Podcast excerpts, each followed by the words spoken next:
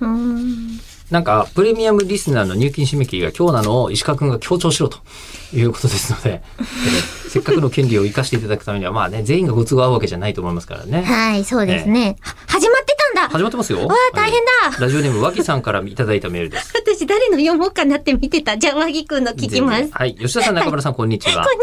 先日8月20日、都内某所で行われました CD のリリースイベント夜の部が当たり、の、お盆休み中の自分は都内の実家から参加してきました。いつ、いつのリリベですかえー、20日って書いてあるんですよ。うん8月20日。私合ってる気がするな。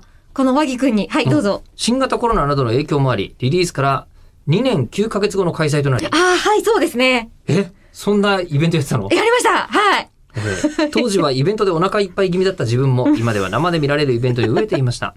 さらに先日のサンリッチカラフル、あの、 7月にね、やる幕張でね、やって、ここでは感想をめちゃめちゃ喋ってた。やりましたね。一番遅ればせながら喋ったんじゃない、喋ってたうん。の現地チケットが手に入らなかったこともあり、今更 CD を積み上げて当選をもぎ取ってきました。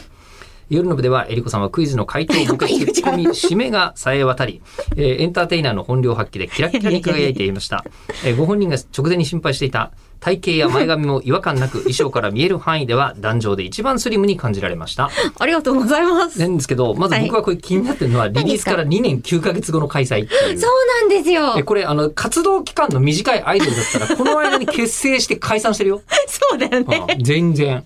いや、でも本当に、何これ。あ、あれです。あの、コロナウイルスの関係で、はい全イベントが止まってしまうから、うんどうするって言って、お見合わせをしていた時期なんですよ。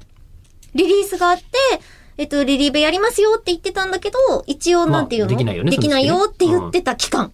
ちなみにこれはアイドルマスター関係のものあ、ですかそうです。あーで、それミで。リオンの方で、はい。あの、リリーベをやずっとこうシリーズでやってたんですけど、それがもう全部止まって、そろああそろできるぞとか、まあこの、なんていうのえっ、と、LINE を守れば開催していいよみたいなところがはっきりしてきたので、じゃあそれでやりましょうっていう風にやってった、最後まで残されちゃったリリーベだったんです。でこの2年9ヶ月間の間、えっ、と、エリコさんが出るってことだけは確かだったんですね。いや、それすらもふわっとしてましたね。ただ CD にはもちろんメンバーでは入ってるけど、タイミングによっては出られる出られないっていうメンバーはどうしてもいたので、うこん。